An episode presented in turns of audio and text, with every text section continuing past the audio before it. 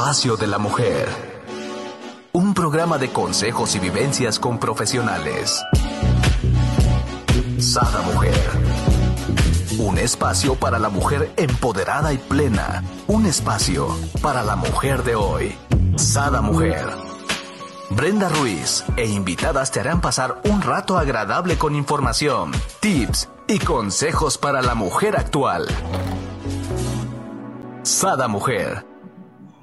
Muy buenas tardes, queridos amigos. Les doy la bienvenida a nuevo programa de Sada Mujer.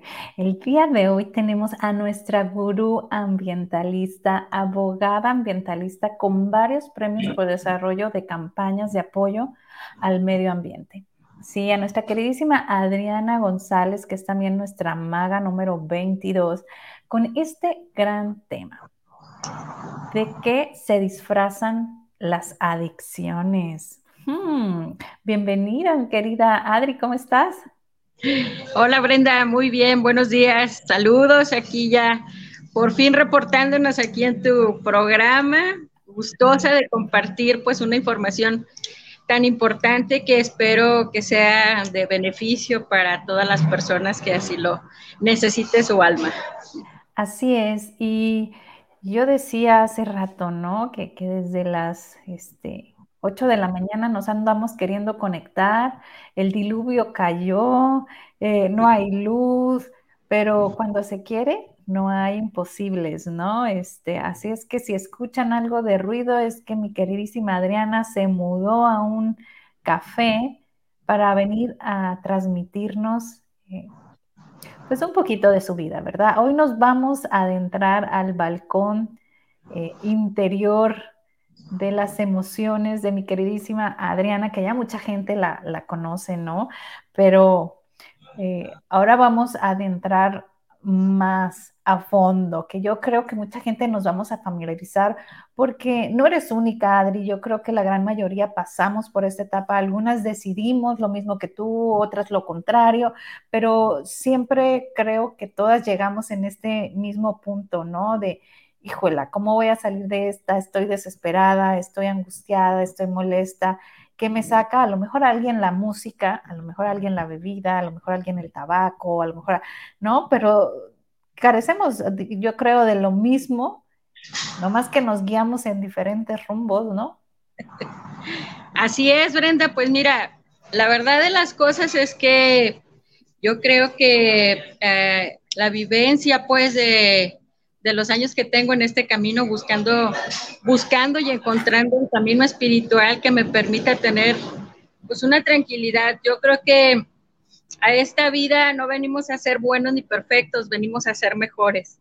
Y creo que el buscar herramientas, el rodearnos de personas, el ver programas como es el tuyo, que soy fans número uno, pues nos permite, ¿no? Buscar y encontrar esa, eh, esa, esa luz que es lo que estamos buscando para, para tratar de ser mejores cada día.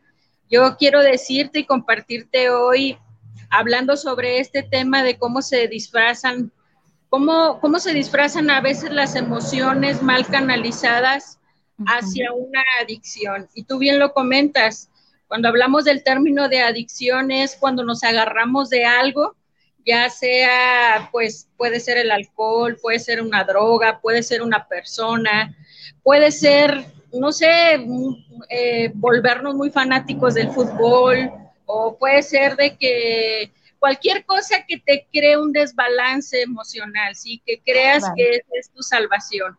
Yo de hoy... Oye, se va a escuchar muy feo. ¿Mande? Se va a escuchar muy feo y creo que muchas a lo mejor me van a buchar, pero hasta de los hijos, ¿no? A veces, ¿no? Abusamos nuestro tiempo enfrascadas en los hijos y es una adicción a querer que todo esté perfecto con el hijo, que también está mala, ¿no? También es, malo, digo. Mira, eh, eh, eso desde el punto de vista cuando es hacia una persona, puede ser tu mamá, puede ser tu esposo, puede ser tu hijo, eso se llama codependencia. Y la codependencia también la enfrascamos, la podemos eh, eh, englobar dentro de lo que son las enfermedades emocionales. Ahí estamos siendo adictos a la presencia de una persona en nuestra vida. Sentimos que sin esa persona, pues obviamente no funcionamos, todo gira alrededor de lo que esa persona hace y nos volvemos unos controladores en ese sentido. Entonces, yo el día de hoy lo que te vengo a platicar es pues la experiencia, cómo llego yo a, encontrar esa, esa unión entre lo que era, lo que representaba una situación mal canalizada de que se podía ver como una adicción. Hoy reconozco que no es una adicción. Hoy reconozco que era una etapa de mi vida donde yo tenía una enfermedad emocional que por mi juventud no lograba canalizar quizás esta parte energética y pues me fugaba, ¿no? Como los adolescentes, no teniendo unas figuras paternales que me controlaran de cierta manera, mis padres muy adolescentes, mi mamá de 15, mi papá de 19, cuando yo nazco, pero en mi adolescencia, pues obviamente que a lo mejor no tenía las mejores herramientas de control entonces yo sí reconozco que a los 13 años, pues viví una etapa de mi vida como de mucho, de, no encontrar en dónde acomodarme, ¿sí? Y, lo más fácil para mí fue eh, juntarme con personas más grandes que yo, de verdad, este, siempre tuve esa fortuna de que los círculos de mis amistades, siempre he encajado yo muy bien con las personas más grandes que yo, que me llevan hasta 10 años, ¿no? Entonces, wow pues comencé en la, etapa de, bebedora social, pero pues a los 13 años, literal, muy, muy, este, muy joven, de verdad. De verdad, muy joven y como te lo comento yo, Brenda, sin un freno, al grado que soy una persona muy afortunada. Yo comencé a trabajar desde los 18 años y me fui a Estados Unidos, duré cuatro años trabajando en Estados Unidos, entonces siempre desde los 18 años siempre me gustó generar mi dinero. Pues yo me lo gastaba en lo que yo quería, ¿no? Y siempre buscando, pues, encajar con las amistades, invitar las comidas, hacer las comidas yo, porque pues siempre era dar, dar, dar, dar, dar. Pues yo creo que es algo ya natural. Aquí me gustaría hacer una pregunta, mi querida Adri, como para entrar y ponernos en, en, tus zapatos, ¿no? En ese momento, 13 años, ¿no? Que tú me preguntas 13 años, ¿qué será en la secundaria, ¿no? Entrando secundaria, creo, o mediados de secundaria. Eh, en ese momento, me imagino que estabas viviendo como una emoción de, de abandono, pudiera ser, del lado de, de, la familia, eh, o, o cuál era la emoción que estabas viviendo como para que te llegara a, llevar a, rodearte de, este, de estas amistades que tú bien sabías que no eran eh, tu círculo de secundaria realmente, ¿no? Y, llegar a, querer pertenecer, ¿no? O sea, como que yo le digo, es como que queremos mm, llenar ese vacío, ¿no? Sí, mira, yo, yo siento, Brenda, que quizás a lo mejor no se me detectaron a muy temprana edad pues esas capacidades. Por ejemplo, para mí siempre de esa etapa a mí yo era muy dinámica, me encantaban los deportes, o sea, yo podía estar haciendo deporte en la mañana, en la tarde, en la noche, jugar básquet, ir a natación, o sea, siempre era muy en ese sentido porque tenía demasiada pues como energía. Eh, y por el contrario, pues yo venía de una educación muy científica con mi madre, todo era muy metódico, todo era, ella quería tenerme estudiando ballet, ella quería tenerme tejiendo y bordando, entonces, pues de repente como que ahí no me sentía, yo quería estar bailando, yo quería estar haciendo pues otras cosas más, más dinámicas, entonces ahí sí fue donde no hubo una, donde hubo como un quiebre de que no, de que no estaba bien canalizado, digamos, ¿sí me entiendes? Entonces, precisamente eso fue lo que yo busqué. A ver, creo que ya se paralizó. ¿Sí me escuchas, Brenda? Sí. Este se, paralizó la, pantalla, no te puedo ver, pero yo me sigo, si me sigo hablando y nomás te escucho, porque no. Perfecto. Nosotros te vemos perfecto y claro. Ok. Entonces, creo que fue ahí en donde eso, en donde esa, como, como te lo comento, falta de liderazgo para canalizarlo, eh, pues se desbalanceó, ¿no? Ah, digamos que así duró, después viene una fractura familiar, se divorcian mis padres y pues eso todavía crea un vacío mayor hacia el, hacia el buscar figuras eh, que me detonaran a mí pues la cuestión de control y de respeto. Eh, voy a Estados Unidos, empiezo a tener ya, yo me pago mi prepa, empiezo a tener dinero, estudiaba y me pagaba, entonces eso me generó pues todavía una mayor, una mayor situación, al grado que pues yo ya no veía las cosas normal y mis amigas de afuera sí me la veían y me decían, oye, es que pues ya te pasas, este, agarra la fiesta cuatro días, agarra, y yo no tenía un control, literal, pues yo lo veía como vivir la vida por vivirla, ¿no?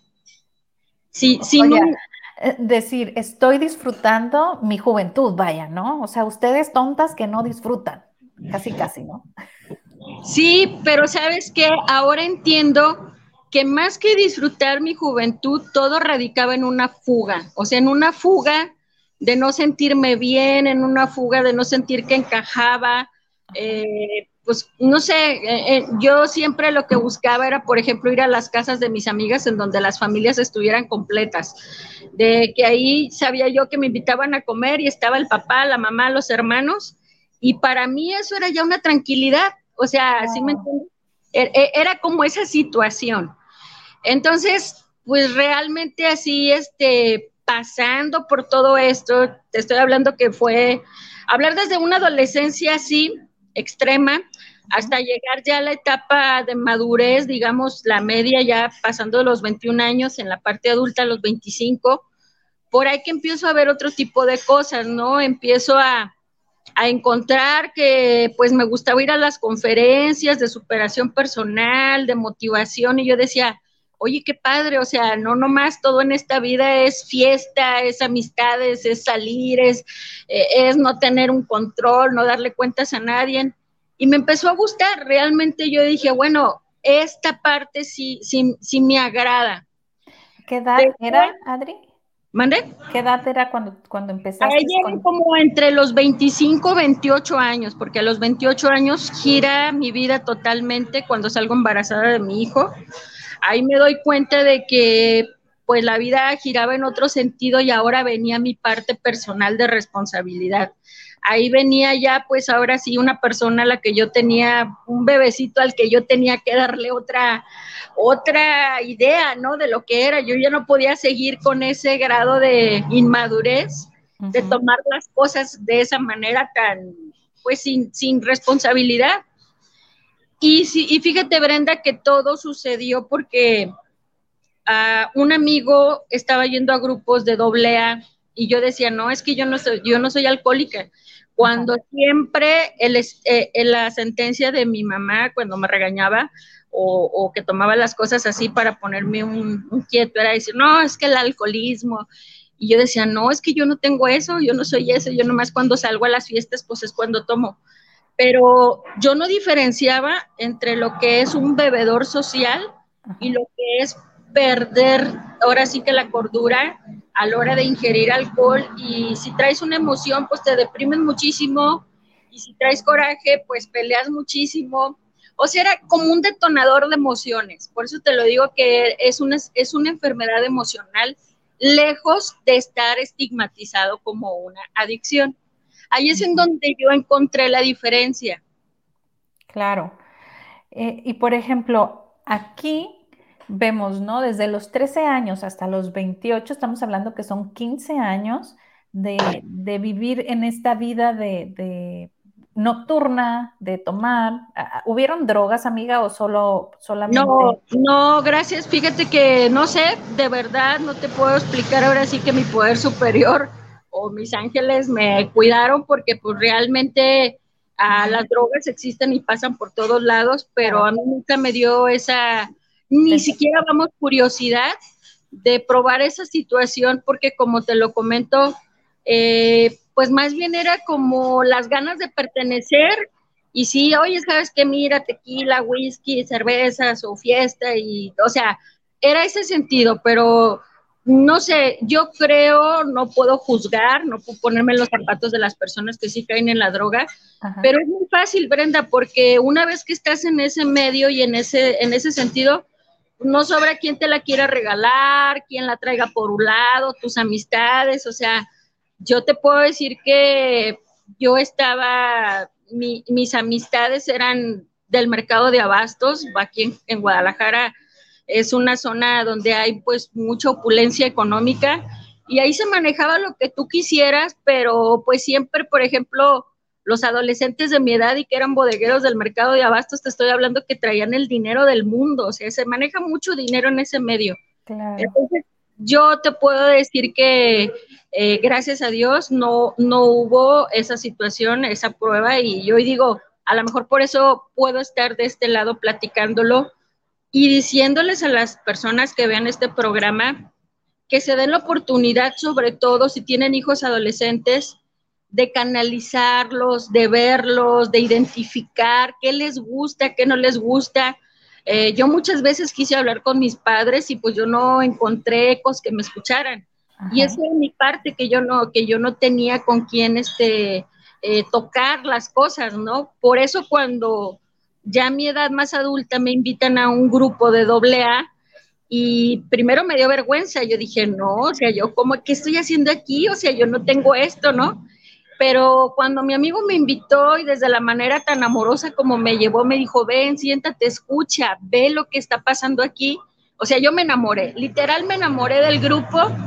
Eh, ese día sucedió algo mágico. Yo dije, ok, sí, cierto, como dice el primer paso de doble A, reconoces que tienes un problema, ese es el paso número uno, reconocer que tienes un problema y que eres incapaz de controlarlo y te sometes a un poder superior.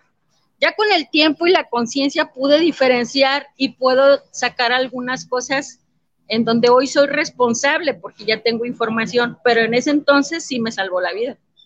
Claro, fíjate, y, retomo un poquito, ¿no? Atrás, desde los 13 hasta los 28, 15 años de, la vida donde tratas esta emoción, podríamos hablar abandono, ¿no? De cierto modo, eh, sustituirlo por el alcohol, la diversión, las amistades, pero al momento de, saber que ahora tú vas a ser madre, ¿cómo cambia tu chip, no? Y cómo te permites entonces entrar, ¿no? A, un grupo de doble A que a lo mejor anteriormente hubieras dicho, ¿y para qué quiero eso, no? Pero como que ahorita eras más tu compromiso con esa, lo dirán este, muy comúnmente, ¿no? Bendición, pero realmente los hijos son, son bendiciones, ¿no? Entonces, cómo te comprometes a este dar de vida, ¿no? A, esta magia que, que, creamos cada que, traemos al mundo un, bebé, ¿no? Sí, fíjate que como este tipo de grupos lo que tienen es que en realidad lo que utilizan es la ley de la atracción porque obviamente que tú no traes una playera por todos lados diciéndole a todo el mundo, oye, soy alcohólico, hola, yo soy alcohólico, lo que dicen en un grupo, ¿no? Hola, yo soy alcohólico y fulano de tal. O sea, no, porque al contrario, yo ahorita puedo platicarlo y me puedo sentar en esta cámara sin miedo a que me juzguen, porque para mí no me interesan los juicios externos. Hoy me defiendo, hoy sé lo que siento, hoy sé lo que soy, pero te voy a decir que me tomó años trabajar esto, esta seguridad de ahora llegar y, y decir, oye, ¿sabes qué? Mira, eh, en mi etapa eh, de adolescencia y casi entrando a la adultez, pues esto fue lo que me pasó. Yo, yo lo hago desde el punto de vista para compartirlo con que las personas no lo sufran, eh, no lleguen a eso y, y si pueden pedir ayuda antes de pasar por todas las cosas que yo pasé, yo te quiero decir, Brenda, que fue un camino muy doloroso, porque de verdad hubo veces donde yo decía, o sea, yo te puedo decir, la fiesta empezaba a las 6 de la tarde y amanecía a las 6 de la mañana, a lo mejor en la orilla de la playa, con el grupo de inconscientes que andábamos nosotros, carretera, sin saber quién iba con nosotros, o sea,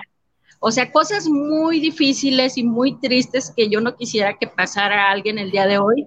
Eh, y ahora te puedo decir que después de, después de entrar a ese grupo, que, que la primera vez que me llevaron y me senté en una silla, ahí suceden ahora sí que tú sabes que platicamos nosotros de lo que son las cosas mágicas. Y eso para mí fue una toma de conciencia.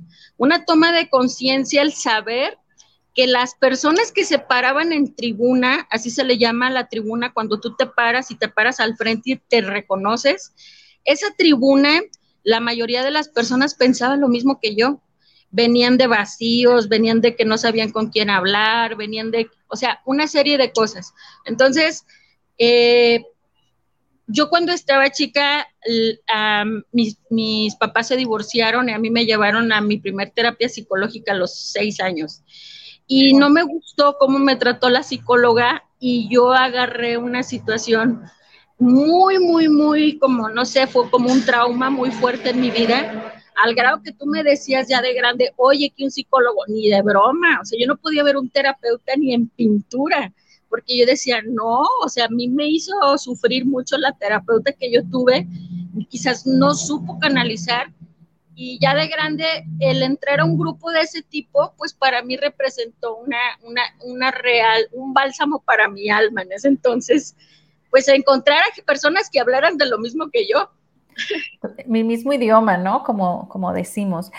Mira, me encanta cómo nos los vas diciendo y la forma tan, tan sutil, ¿no? Porque realmente así como tú, eh, hay muchísima gente. Yo te agradezco de todo corazón que nos vengas y nos platiques tu vida. Y más que nada, eh, sin juzgar, lo que estamos aquí es si esta plática, este testimonio de vida le puede ayudar a una persona, valió la pena este programa, ¿no? Aquí, con tu experiencia, toda tu sabiduría que hoy tienes, porque no dejas, me sorprendes, o sea, tienes tu grupo de los lunes con cierto tipo de terapia, el de los martes de otro tipo de terapia. Total, hasta los domingos tienes diferentes cursos, ¿no? Pero con todo este conocimiento que ahorita en la actualidad posees y sigues poseyendo, ¿cómo, qué nos dirías tú para alguien, o mejor dicho, la pregunta va a estar aún mejor, ¿qué te dirías tú si tú con todo este conocimiento tienes, debieras a los 13, 15 años para poder salir de esto, ¿no? O sea, es como un consejo para las personas que, lo, que lo están viviendo en la actualidad, ¿no? Y, y, no tener que llegar a tener un hijo para ello, ¿no? Pues mira, yo que te dijera en esa etapa, o sea, si yo le hablara a mi, a mi Adri o a mi Ceci, eh, de los 13 a los, a los 20 años, que esos siete años fueron los más, los más difíciles y peligrosos en cuanto a, en cuanto a no saber manejar eh, eh, eso, mis emociones, que, que buscaran que siempre hay figuras, cuando no es tu mamá o tu papá, siempre hay una tía, siempre hay una figura de respeto eh, en donde te puedas apoyar. O sea, creo que de verdad el que a veces haya tutores que te monitoreen, que te quieran mucho, que te canalicen, este, eso es algo bien importante, Brenda, porque a veces cuando hay ese vacío de, modelos a quién seguir modelos con quién refugiarte, eh, pues es cuando está buscando uno alternativas que no son nada buenas. O sea, es muy fácil cuando estás necesitado de cariño es muy fácil que te enganches a, cualquier cosa que te represente eso, ¿sí me entiendes? Porque al final, de, al final de cuentas lo que estás buscando es atención. O sea, realmente lo que quieres es atención. Entonces, ahora tú me preguntas esto, ahora yo a mis, o sea, te estoy hablando de esa etapa de mi vida, ahorita que estoy yo casi a punto de cumplir 48 años y que de repente me conecto con esa parte adolescente, con esa parte pues que me brinca, ¿no? Que me brinca mucho. Por eso tú lo que tú comentas ahora, yo vivo en este sistema, yo me refugio mucho, ya no estoy adentro de un grupo permanente que vaya y esté ahí, sino que al contrario, el día de hoy, después de haber tenido aversión a las psicólogas, te puedo decir orgullosamente que nuestro grupo de magas en México tenemos más de 560 mujeres y ahí hay cerca de 80, 90 terapeutas de todas las áreas que te puedas imaginar. Entonces, imagínate lo nutritivo para mi alma que es, aparte de hacer el servicio, que me encanta la cuestión del servicio, pues el estar rodeado de esto. O sea, yo siento que Aquí es en donde yo, este, primero surge todo esto por una necesidad y segundo ahora por una necesidad de compartir esta medicina pues con todas las personas que se quieran beneficiar. Para mí es desde el punto de vista, ahora es como lo estoy haciendo, Brenda. Por eso estoy encaminando mi vida hacia este sentido. Wow, entonces te damos, para entenderlo, ¿no? ¿Realmente aún sientes esa, esas ganas de repente de decir, ay, me voy a ir a echar unas, ¿no? Y de ahí, quien quite amanezca en la playa, ¿no? No, mira, ya no, te voy a decir por qué ya no. En primer lugar, estoy en una etapa de mi vida en donde una cruda, o sea, te lo dicen, lo que no haces en tu etapa, no la, ahora de grande, o sea, si tú me dices, Adri, es la una de la mañana, 21, yo no puedo ya, ya no me puedo desvelar. Primer lugar, a las 12 de la noche, cuando mucho, yo ya tengo que estar en mi casa. Eh, yo, por ejemplo, una cruda, o sea, decir, ¿sabes qué? Me tomo, por decir, en una cena dos o tres bebidas con una buena comida. Para mí ahorita lo que disfruto muchísimo es una buena plática, ir a un buen restaurante, disfrutar de un buen platillo. O sea, mi vida cambió en ese sentido de buscar calidad. Ya no busco cantidad de horas de placer, ahora busco calidad. ¿Sí me entiendes? Porque antes a lo mejor ir a una fiesta y que durara seis horas bailando y chacoteando y no, o sea, hoy me siento tranquila desde este punto de vista y te puedo decir que veo las cosas diferentes. Eh, sé que cuando estoy triste o cuando estoy bajoneada, cuando estoy algo, pues para nada le echo gasolina que me lo ahora sí que como dicen que te lo multiplique. Al contrario, yo digo, no, sabes qué, este, pues no, me siento triste, ¿cómo me voy a tomar ahorita algo si me va a hacer llorar? Yo ya sé que me va, que me va a doler más. Entonces, ¿qué hago? Reconozco mi emoción y la trabajo. O sea, ahora lo veo desde otro punto de vista porque ya tengo otras herramientas, pero eso me tomó 25 años de un camino muy doloroso, Brenda, para llegar a este punto. De verdad te lo digo, o sea, no es fácil aceptarse, en primer lugar, y segundo lugar, el día de hoy me la llevo aquí. O sea, me la llevo aquí, mis elecciones son de cada 10 segundos y aplico el solo por hoy, solo por hoy, y me levanto, mira, te voy a leer la, la oración que me salvó la vida, que la oración, o sea, más maravillosa que existe para los grupos de AA y de Alanón, es la oración de San Agustín y es la oración de la serenidad.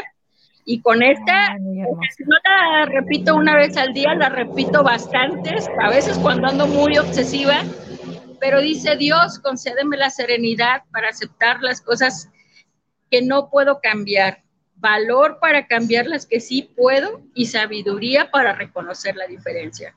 El día de hoy, esta oración, que fue la primera que me dejó con la boca abierta, cuando yo llegué a un grupo, yo no soy una persona que rece letanías, pero sí me conecto con Dios cuando yo hago una oración, se la doy directa. Y esta para mí fue una conexión total eh, muy bonita y ya de Te me quedaste ah, un poquito friseada, yo no sé si ahorita va a volver, pero me encanta la, parte donde nos dice esta oración. En lo personal, es una oración que mis papás desde muy chiquita me enseñaron eh, de San Agustín y por acá tengo con nuestra queridísima Lili eh, Acevedo, Aceves, Aceves, tengo un programa de esta, eh, de esta oración, oración a las, de la serenidad. Se los voy a poner aquí porque realmente cuando tú la lees y lo vas sintiendo, esta parte de, lo vas decretando o accionando, ¿no? En ti, es súper hermoso porque entonces sientes así como que, ah, ya lo que no puedo solucionar, ya lo tiene él, ¿no? O sea, yo aquí ya relajada, porque esta parte no me corresponde ya, ya se la entregué, ¿no? Entonces, es, una, e, es una oración muy bonita. Vean el programa, si por ahí tienen la oración, háganla. me encanta cómo nos comparte mi querida Adri, que dice, no la hago una vez al día, sino cada que siento que empieza esta adrenalina o este control, ¿no? Entra de nuevo la oración y me relaja, ¿no? Ah, por acá está teniendo problemas de conexión. Déjame y checo ah, que vuelva a entrar. Y ah, bueno, aquí les voy a dejar el programa. Acá la tenemos. Te nos fuiste por un instante, pero ya te tenemos. amiga, pero es que sabes perfectamente que vivo por acá en, en los ranchitos y de repente, pues hasta en los cafés se va el internet, pero aquí estamos. Perfecto, no, me encanta, todo es perfecto. Mira, yo ahorita les platicaba, ¿no? Y me gustó mucho cómo nos vas diciendo qué es lo que le dirías tú, ¿no? Eh, ahorita con toda esta sabiduría a tu Ceci adolescente, ¿no? O a todos estos adolescentes que están viviendo algo similar a lo que, a lo que tú viviste. Y a mí me encantaría este, agregar algo. Para ti, tía, eh, a lo mejor prima, ¿no? A lo mejor, este, igual puede ser tu tía y tú eres el sobrino, ¿no? Y estás viendo esto, estás viendo esto en tu familiar, en tu amigo, acércate, porque como bien nos dice mi querida Adri, lo que ellos necesitan es quien, quien escuche, y quien escuche sin juzgar, ¿no? Y quien escuche sin decir qué es lo que tiene que hacer. A veces nada más un simple abrazo, ¿no? O, o escuchar y no necesariamente, no sé, mi querida Adri, tú no me dejarás mentir, no necesariamente es decir, oh, sí, tú estás bien en todo lo que me estás diciendo. No, pues tampoco le vas a seguir el rollo cuando sabes que está mal, ¿no? Pero...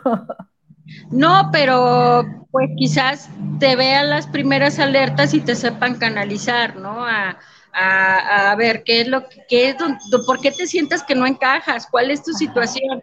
Ahora, tú me, tú me dices eso desde el punto de vista de, de sí que cuando estamos en esa etapa de adolescencia donde no queremos o, que ahí no tengan el límite, yo sí hablaría del día de hoy sobre todo eh, con las madres de familia ah, que, que, puedan ver esto, porque a veces el papá como es, entra y sale de la casa los padres no son muy, no son muy dados a estar checando los estados de ánimo de los hijos. ¿Por qué? Porque pues sus horarios de convivencia nunca se comparan con los horarios de convivencia de una mamá que te puede estar monitoreando más.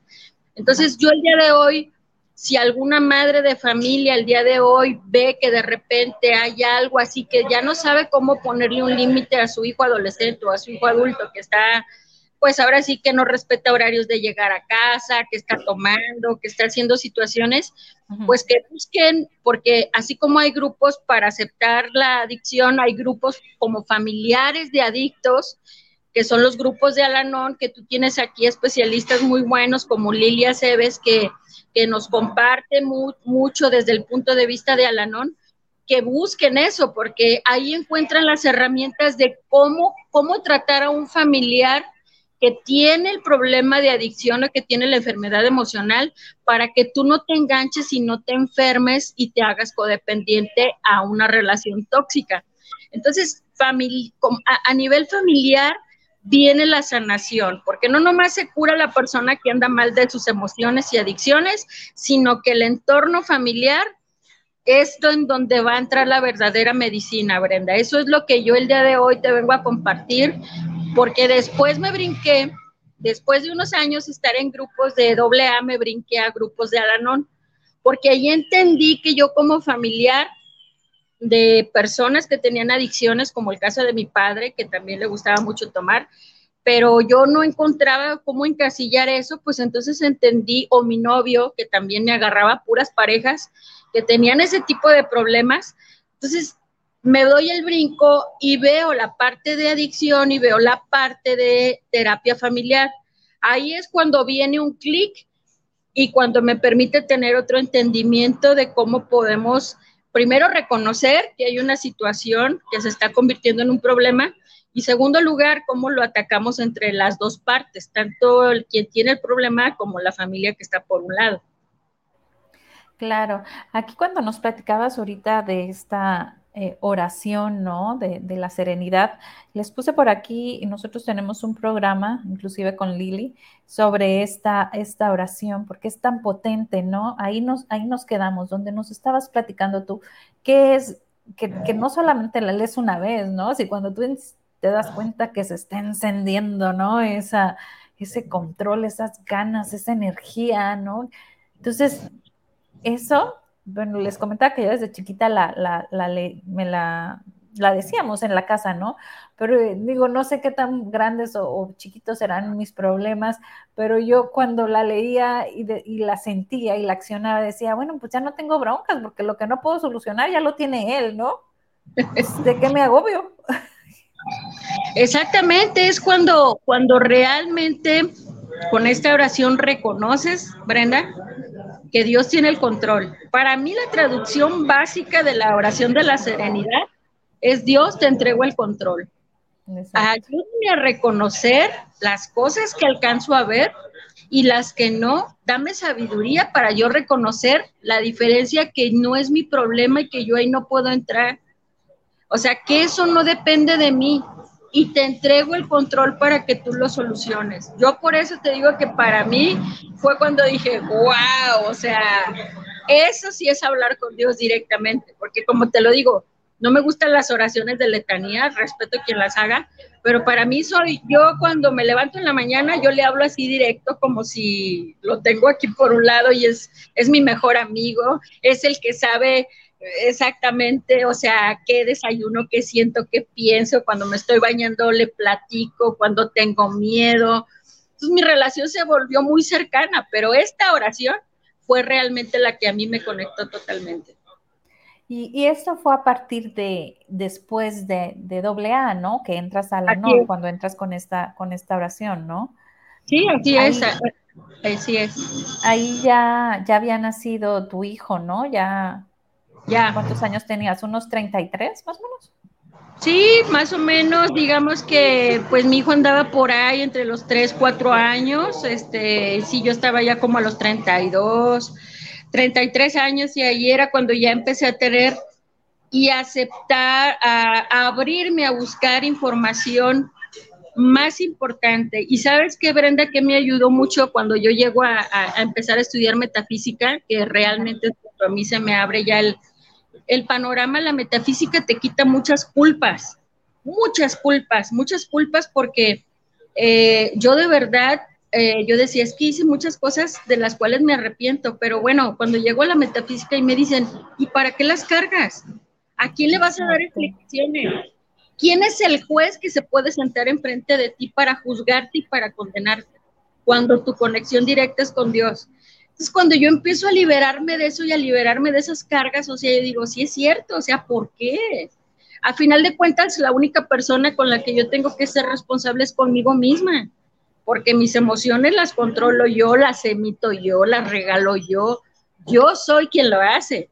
Pero cuando había jueces que yo permitía que me estuvieran catalogando o que me estuvieran, ay, es que eres un irresponsable, no, no, no, ay, es que eres mamá soltera, o sea, los estigmas, los estigmas, los estigmas. Y eso para una persona que está enferma emocionalmente, pues obviamente que estás viendo puros espejos de las personas. Y, y, y, somos presas fáciles para que tienden diciendo cosas como que saben que eres débil emocional, entonces como que tus, tus maestritos se encargan de estártelo moviendo, ¿no? Y el día de hoy, como te lo digo, mis herramientas me permiten hacer la magia y reconocer que la única responsable de mis juicios soy yo, o sea, nadie más. Yo ya no permito ni mi hijo, ni mis padres, ni cualquier persona que esté cerca de mí que me etiqueten o que me digan una posición, porque a final de cuentas hoy me reconozco yo en todos los aspectos de mi vida. Claro, y aquí esto te lo da la, madurez, ¿no? Y la sabiduría, porque cuando somos adolescentes podemos decir, oh, soy yo, yo soy responsable de mis actos. Pues sí, pero realmente eres inmaduro, ¿no? Este, no lo estás haciendo o no lo estamos haciendo bien, ¿no? Ya ahorita con esta sabiduría ya eres responsables de las, de las consecuencias, ¿no? Es por, por, suponer, ¿no?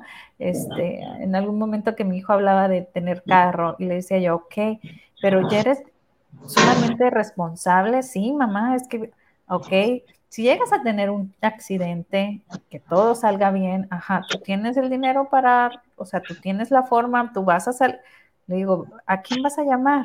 Obvio a tus papás, le digo, o sea, realmente todavía no eres un adulto independiente, pues, o sea, muchas veces creemos que ya porque tenemos X edad, ya somos adultos, ¿no? Y, responsables. Y, y, no, o sea, cuando tú te des cuenta que algo que te sucede, tienes que hablarle a otra persona para que te lo solucione, pues todavía no, mijito.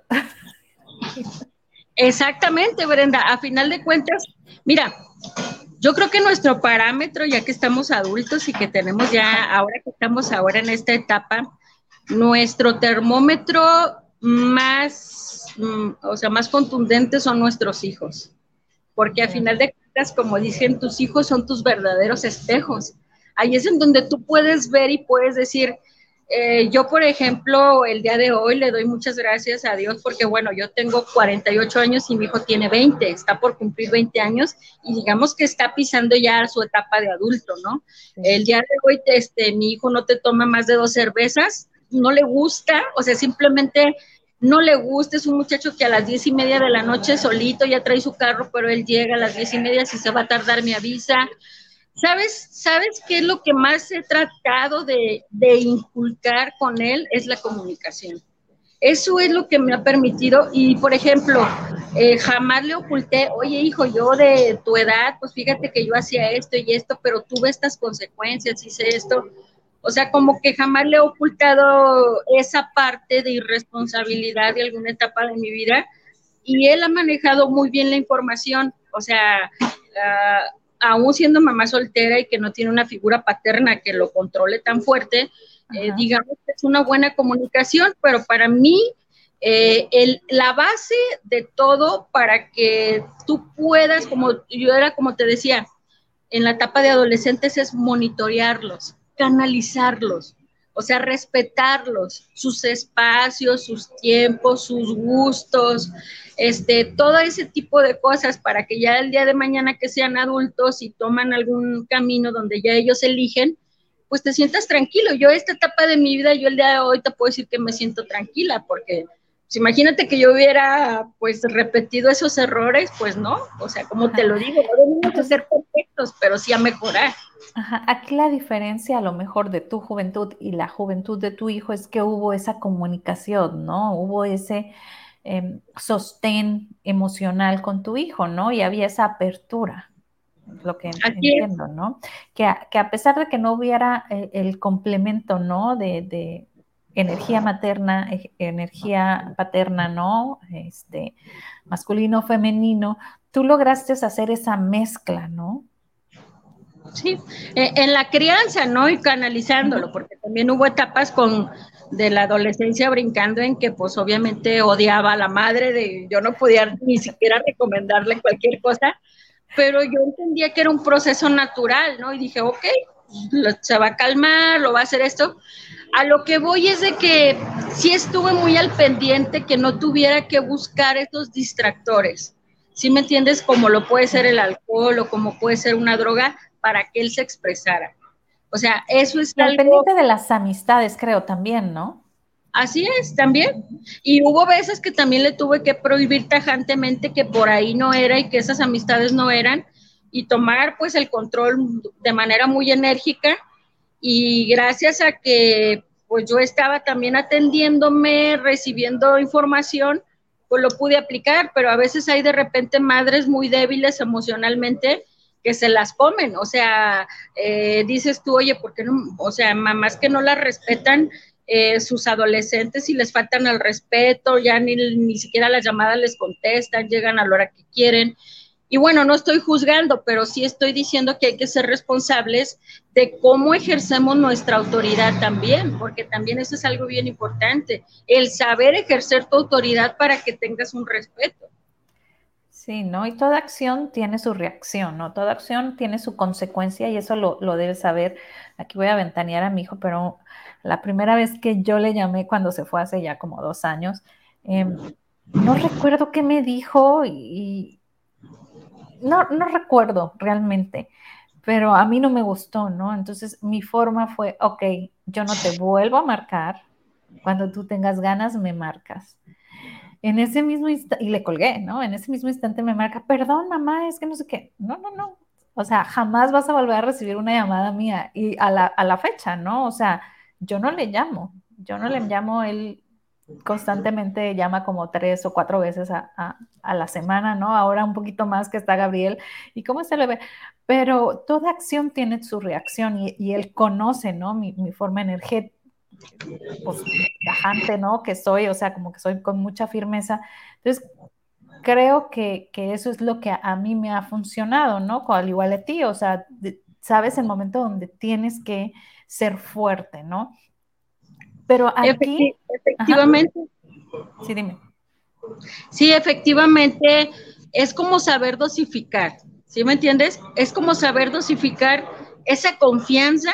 Creo que los, eh, eh, los ingredientes básicos para una relación sana ah, con, un hijo es saber dosificar esa cuestión de confianza, con esa cuestión de respeto, con esa cuestión mutua. ¿eh? No estoy hablando de que, ay, porque, porque tú eres la figura paternal o maternal, es no. Es respeto en las dos partes.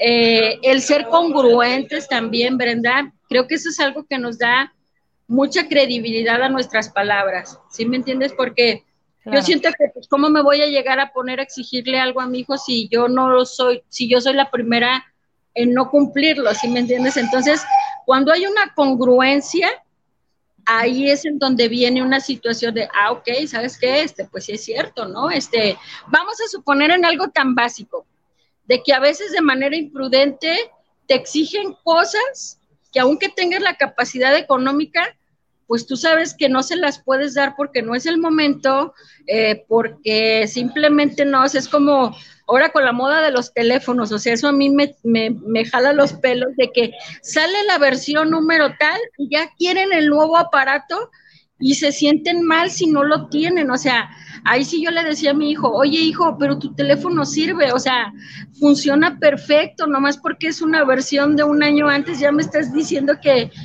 entonces, sí, ocupa cambio. trabajar y a tener capacidad económica, le dije, señor, usted se compra la versión que usted quiera. Tú sabes que yo, mi filosofía ecologista, yo sí traigo un ladrillo y prende y apaga y, yo soy feliz. O sea, a mí no me interesa ese tipo de cosas. Pero él, por estar a la moda, una vez se me quiso poner así medio folclórico y por eso lo paré. Le dije, usted tiene dinero, usted gana dinero, usted inviertas en lo que usted quiera. Yo no me voy a poner a mientras puedas. El día de mañana va a ser papá y ya vas a tener prioridades. Pero hasta en esos detalles, Brenda, hasta en esos detalles eh, tan básicos, es como podemos formarles a ellos su carácter para que el día de mañana la sociedad no los presione. Porque fíjate que a veces yo me pongo, yo ahorita digo, hablando de cuando yo era adolescente y mi círculo de amigos, pues todos tomaban, agarraban la banda hasta las 5 de la mañana en el mejor restaurante de Guadalajara, o sea, cuentas millonarias a esta fecha que dices tú, niños adolescentes de 16 años haciendo esas cosas, o sea, dices tú, pues, pero yo no lo, yo jamás traía un peso, era de mis amigos.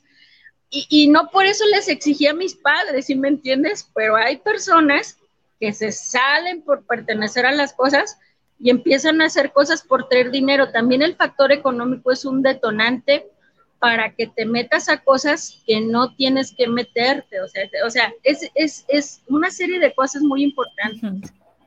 Por ejemplo, aquí, ahorita que tocas el factor económico, si yo estoy en, en, este suceso, ¿no? Donde tengo a lo mejor a mi hija, a mi hijo, que está viviendo esta situación, ¿no? Si yo le quito el área económica y dejo de darle dinero, ¿crees que eso lo solucione? Mira, te voy a decir qué pasa, y te lo digo porque yo lo viví a una etapa muy joven. Ah, como te lo comento, oh, yo me salí de mi casa a los 18 años, que me fue a Estados Unidos cuando mis papás se divorcian por segunda vez. Fueron dos divorcios, uno chicos y otro grandes. Y yo me voy a Estados Unidos y empecé a tener, pues, a ganar mi propio dinero y invertirlo en lo que yo quería, ¿no? Ahora sí que la capacidad de generar económicamente tus ingresos, pues te da libertades. Eso, eso es un hecho. Pero ya sabes en qué, en qué creo que los podemos ayudar, porque a mí me pasó, quizás a lo mejor es lo que más les agradezco a mis padres, es que me hayan hecho independiente a tan corta edad. Eso sí se los voy a agradecer eternamente porque desde muy joven yo aprendí cosas de independencia que el día de hoy no me dan miedo, pues ser una mujer autosuficiente, tener mi, eh, mi casa, ganar mi dinero, generar mis ingresos, o sea, no me da miedo, ¿no? Y he trabajado en sector privado y ahora trabajo de manera independiente, pero eso me formó, Brenda. Eso me formó, eso mis padres, fíjate que sí, fueron muy inteligentes en darme esa situación y en hacerme entender que si yo quería tener algo, tenía que trabajar por ello, no tenían que darme todo, ahora sí como dicen los dichos de rancho pelada y en la boca, no, o sea, tenía que ver y agarrarle amor a lo que tengo, Brenda. Eso es algo bien importante porque a veces el darles todo digerido, el que tengan todas sus comodidades y todo eso, el día de mañana, cuando tienen que ser autosuficientes y responsables con sus recursos, les crea un conflicto y un problema porque siempre esperan que alguien les solucione. Y ahí es donde vienen los encajes emocionales. Aquí como nada más este, aclarar las cosas. Entiendo que la prepa te la pagaste tú, ¿no? O sea, si era algo que tú querías, tú tenías que pagarlo. Tus padres no te pagaron preparatoria, ¿no? Así es. Y, y la hice abierta en el sistema de educación abierta, de la que vas y presentas un examen a una escuela, tú estudias solo, y así me fui, o sea, así, así me fui. La carrera, ya cuando retomo la licenciatura, ya mi padre me la paga, ya en este caso mi padre me la paga, comienzo a estudiar en el turno nocturno, pero yo trabajaba en las mañanas, iba a la escuela de 7 a 10 de la noche. Entonces realmente el sistema me permitía yo trabajar en el día y tener mis propios ingresos. O sea, ya desde los 18 años o sea, te estoy hablando que hace mi vida de generar economía comenzó hace 30 años. Así. Wow. Sí. Wow.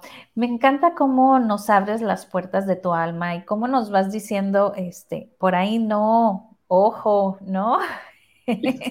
Las cosas pueden ser muchísimo más fácil para que te esperas tocar fondo, tener que hacer un cambio de vida como un hijo, como, ¿no? Un cambio de residencia o cosas así si puedes prevenir, ¿no? Este, y, no necesariamente es jamás voy a tomar este, una cerveza, no, lo puedes hacer, pero moderadamente, sin llegar a los extremos, ¿no? Todos los extremos son, son, son malos, ¿no? Ni, ni no, no tomo ninguna, ni tampoco voy y amanezco, no sé, en no sé dónde sin saber con quiénes iba, ¿no? Sí, Brenda, e, eso es algo bien importante y eso solamente te lo da, eh, ese tipo de madurez te la da el camino y el buscar, el aceptar que, necesitas estar en un camino de nutrición espiritual, que tu alma ya no, lo que sí te digo es de que yo me reconozco que ya no me puedo quedar en un lugar de, de, de, esperar a que la vida sea maravillosa. Ahora yo me la creo. Yo creo mi vida todos los días. Yo creo mis elecciones, yo creo mi realidad. Por eso estoy fascinada en el grupo de magia, en el grupo de lo que andamos haciendo, porque la real magia que hacemos es la creación de todo lo que hacemos, lo que vivimos, lo que tenemos. El día de hoy yo me puedo reconocer como una creadora de mi realidad y mi realidad es muy diferente cuando yo me hice responsable de que todo lo que me pasaba yo lo provocaba. Claro. Y yo sé, tú, este, adolescente, que me estás viendo, que nos estás viendo, y te identificaste y ahorita que escuchas esto que dice, mi realidad yo la creo, y has de decir, no, es que es por culpa de mi mamá, es que es por culpa de mi papá. Quiero invitarte a que si estás en ese momento y, y algo de esta plática te hizo un clic, eh, no dudes en, contactarnos, ahí están todos los datos, tanto de Sada Mujer como de Adriana. Contáctanos, aquí estamos, ¿no? Para, para ustedes y no somos eh, las expertas del mundo, pero sí tenemos un corazonzote lleno de amor, ¿no? Y que podemos simplemente escucharte o simplemente referirte con alguien que sé que te va a hacer sentir amado, te va a sentir escuchado, te va a hacer sentir que, que, realmente la vida te la haces. Así es, mi Bren. Y yo lo único que agregaría a todo eso, a esa invitación que tú les estás compartiendo de vivir una vida más maravillosa y que aún así hayas tocado el peor fondo que tú creas que eh, tocaste, viviste o hiciste, siempre hay una luz, siempre hay una puerta, siempre hay una manera de vivir mejor y que te puedo decir el que el día de hoy reconozco que todo se trata de amor y que con amor realmente somos capaces de transformar lo que tú quieras. Yo el día de hoy, si me das 10 elecciones, 9 las elijo con amor y una por ahí se me fue y le doy un coscorrón y la regreso, pero yo hoy quiero compartir esto para decirles que amorosamente podemos, si necesitamos algo, lo pidamos. Si necesitamos amor, ayuda, apoyo, contención, eh, sabiduría, eh, confianza, amistad, lo pidamos, porque no seamos orgullosos de que podemos solos. Siempre hay alguien que está ahí para amorosamente devolvernos las ganas de vivir y las ganas de estar mejor. Claro, y aquí no siempre eh, no debe de, o sea, siempre pensamos, es que debe de ser de mi mamá, debe de ser de mi papá. No siempre, a veces de quien menos lo esperas, ¿no? A veces desde un extraño, ¿no? Un, desconocido, y, volteas y lo ves y te dan ganas de abrazarlo, dices tú, o yo soy la única loca que le pasa eso.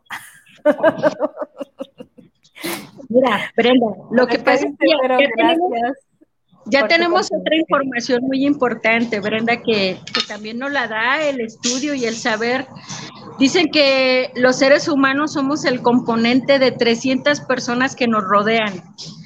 Y yo soy una persona que cree en las reencarnaciones. Y yo soy una persona que sé que las 300 personas que están vibrando en la misma frecuencia que yo es porque ya venimos de vidas pasadas trabajando. Yo sé que todas las personas que fueron mis maestros en mi vida el día de hoy pues tenían que venir a enseñarme lo que yo tenía que aprender. O sea, yo el día de hoy reconozco esto, pero quizás a muchas personas esto les va a tomar como que, oye, a ver, espérame, ¿cómo me hablas de que sí? Es que hasta la persona que te atendió hoy en el banco en la mañana tiene que ver algo en tu vida. La persona que fue tu maestra en quinto de primaria tiene que ver algo en tu vida. Tu mamá, tus hermanos, tus mejores amigos, tus novios, los que tienes ahorita, los que vas a tener en un futuro. Todos estamos relacionados, Brenda. Todos, absolutamente todos. Y en esta vida venimos a ser maestros y venimos a ser alumnos. Venimos a aprender, venimos a relacionarnos y a recordar. Eso es algo que no vamos a dejar de hacer hasta el último día de vida terrenal. Así es que hay que amarnos. Por eso un abrazo fuerte, fuerte a la distancia. Eh, gracias por abrirnos tu corazón, abrirnos eh, ese, esa Adri tremenda, ¿no? De la juventud. Realmente nos encantó escucharte y, te agradezco, ¿no? Desde el corazón que, nos hayas abierto eh, un poquitito, porque sé que tienes mucho por qué más que dar, ¿no? Algo con que nos quieras dejar. Pues yo, te agradezco, te agradezco la ventana, te agradezco esta oportunidad. Sé que tu programa, soy tu fan número uno, y por eso me siento aquí. Y les agradezco a todos los que tomen esta información de todo corazón. Como dice Brenda, si hay un alma que podamos ayudar a que sirva para que esta información sean más fáciles las cosas, pues con muchísimo gusto aquí está tu amiga y cuantas veces Brenda nos convoques, aquí estamos contigo. Gracias. Así es, pues eternamente aquí se quedará Adri para siempre. Decretado. Y nos vamos con tu canción, Mujer. Un beso. Besos. Bye.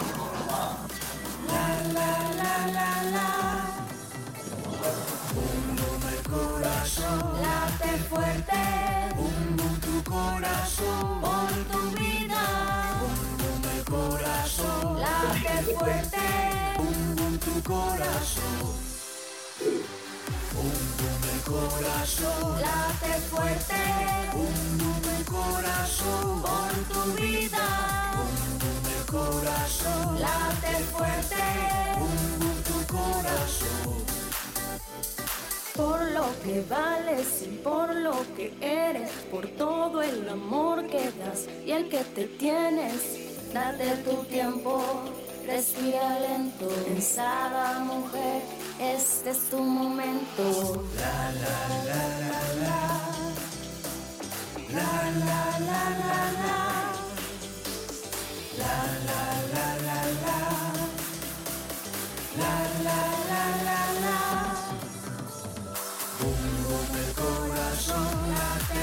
Bum bum tu corazón por tu vida.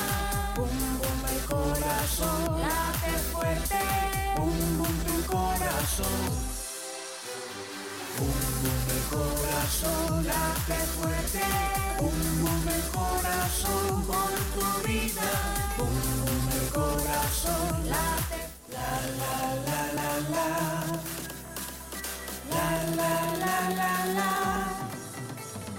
Bum bum el corazón late fuerte. Bum bum tu corazón por tu vida. Bum bum el corazón late fuerte.